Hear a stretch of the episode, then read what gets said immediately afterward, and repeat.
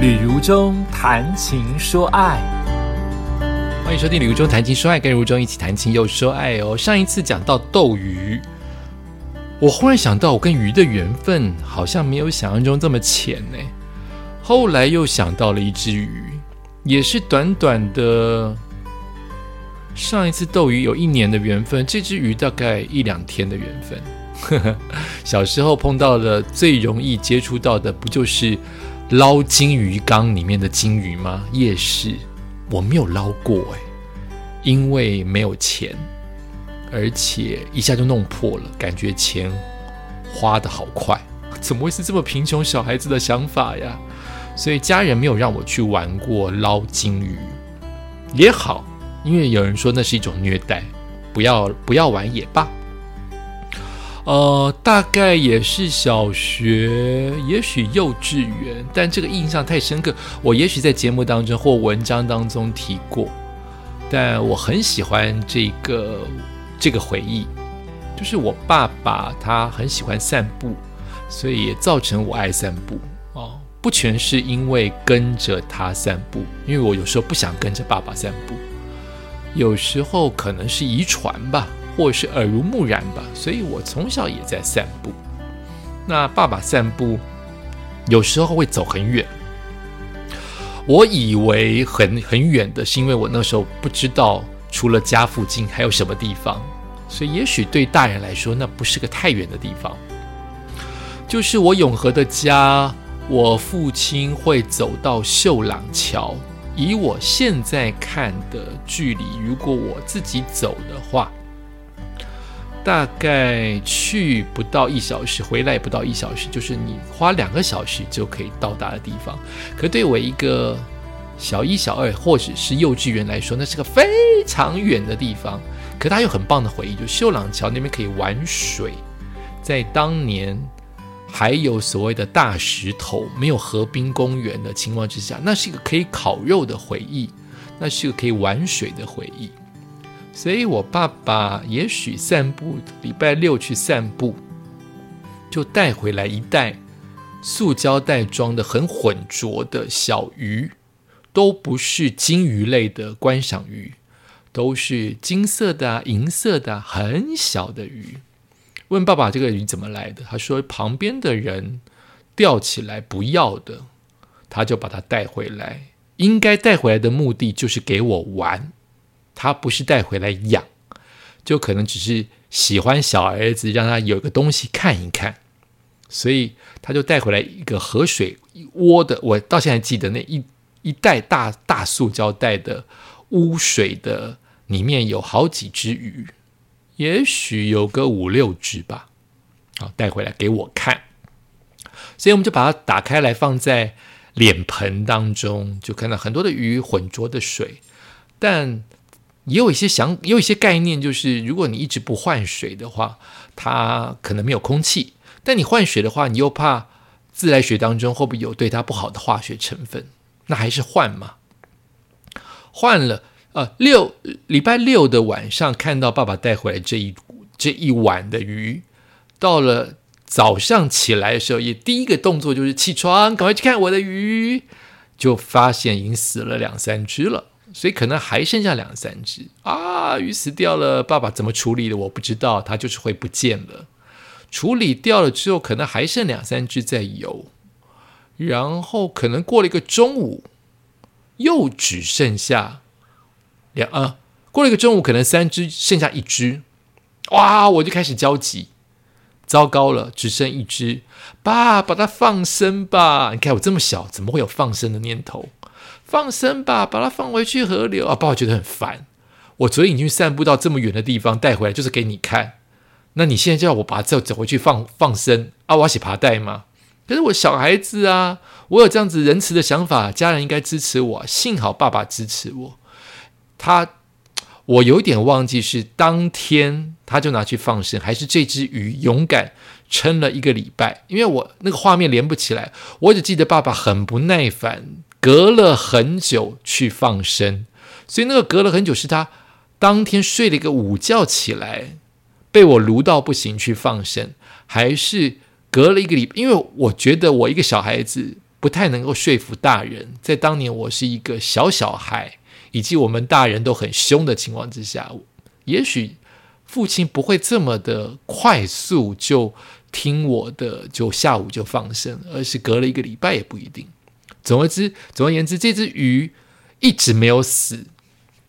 一直努力的活着，大概就是一个金色的、银色的小鱼。哎，我们也没有喂任何的食物，哎，它就是喝水，饿都饿死了。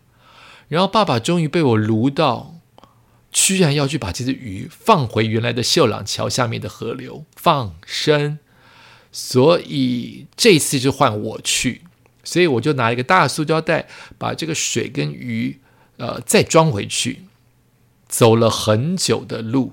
我就说走一小时嘛，大人可能要走不到一小时的时间到达那个地方，大概四十分钟吧。可是有我这么小的脚步，应该一个小时。你看当年就在训练徒步环岛，我就回到了那一个还有大石头没有河滨公园的秀朗桥下，然后爬呀爬大石头，终于到达比较浅、比较接近岸边，但是有感觉水流很脏的。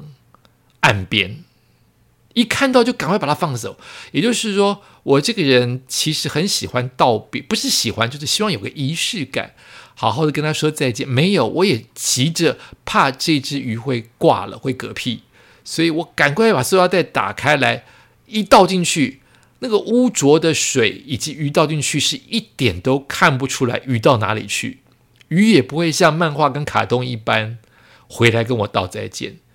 而我到现在觉得这个荒谬的画面，就是我一边钓鱼，可是我紧邻的旁边有人在钓鱼，我就希望他不要把这只鱼给钓走，不可能啊，哪有那么巧？以及那我为什么不选一个远一点的地方放生，我却要在一个钓鱼客的旁边紧邻着他旁边放生？总而言之，就是小孩子。放生了，根本不知道他去哪里了。那那个塑胶袋水一倒出来，就就倒进河里面去。他就希望他快乐平安的长大。那我想，我的父亲应该会以这件事情觉得我的善良，或是或是觉得骄傲吧。我撸他撸那么久，就是希望这只鱼能够活下去。幸好这只鱼死了四五只之后，这只一直活到我放生的那一刻，它都还活。不至于活蹦乱跳，但我确定它是活着的情况之下被我放生了。哎，现在不能乱放生哎！要是有些宗教团体故意去买鱼放生，可能会造成生态的浩劫。有人这样说，对不对？或者是说特地买了鸟把它放生。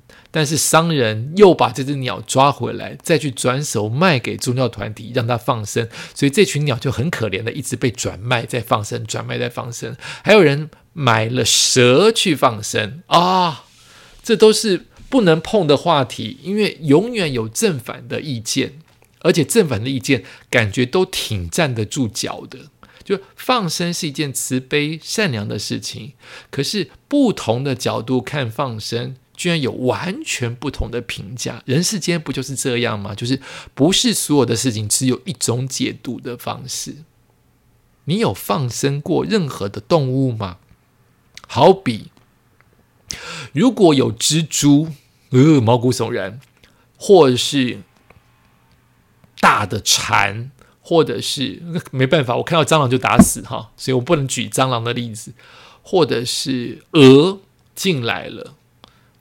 我就会想用玻璃的碗、玻璃的杯子套住它，然后将它往阳台外面丢，希望它不要死掉的放生。可这会不会是有一点、有一点没有意义啊？我不知道。当下对我来说是有意义的，就是不要把它踩死。可是像我的姐夫、像我的美术老师，他们看到蟑螂。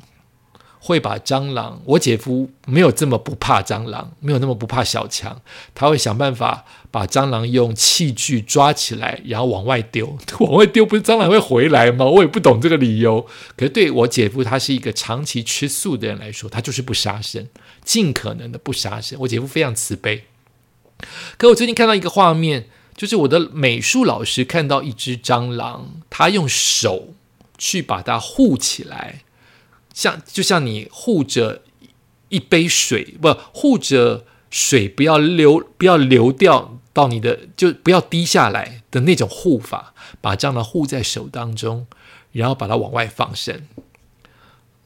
说实在，我看过这么多次的放生蟑螂的画面，我都觉得恶心、跟害怕，以及觉得鸡皮疙瘩，因为我希望马上把它踩死。可是这一次，我的美术老师也不知道是不是，我都会把它讲的可能是徒步环岛，我的人就是变了一点点哈。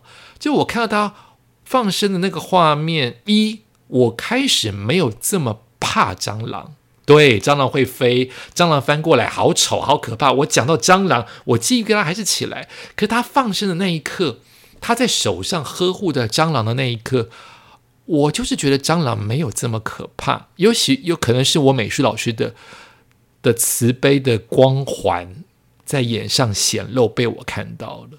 我甚至觉得，好像我们用手去抓，其实吕如中本身用去手去抓都没有这么可怕，它就是一个生物跟一个昆虫嘛。我知道我讲的是屁话，我自己都不相信，可是我当下就是这么觉得，觉得哇，那个画面称不上好美，可是我觉得好好阳光哦，好有光芒，好有信仰哦，好好好哦，就是。他完全没有恐惧，那只蟑螂也没有乱跑的情况之下，他把它呵护在手中，然后呵护出去，放在外面的水沟里去。这是今天忽然想到的画面。原来我跟鱼有这样子一层的故事的关系。你豢养过、你饲养过鱼吗？感谢你收听今天的宇宙谈心帅，我们下次再见。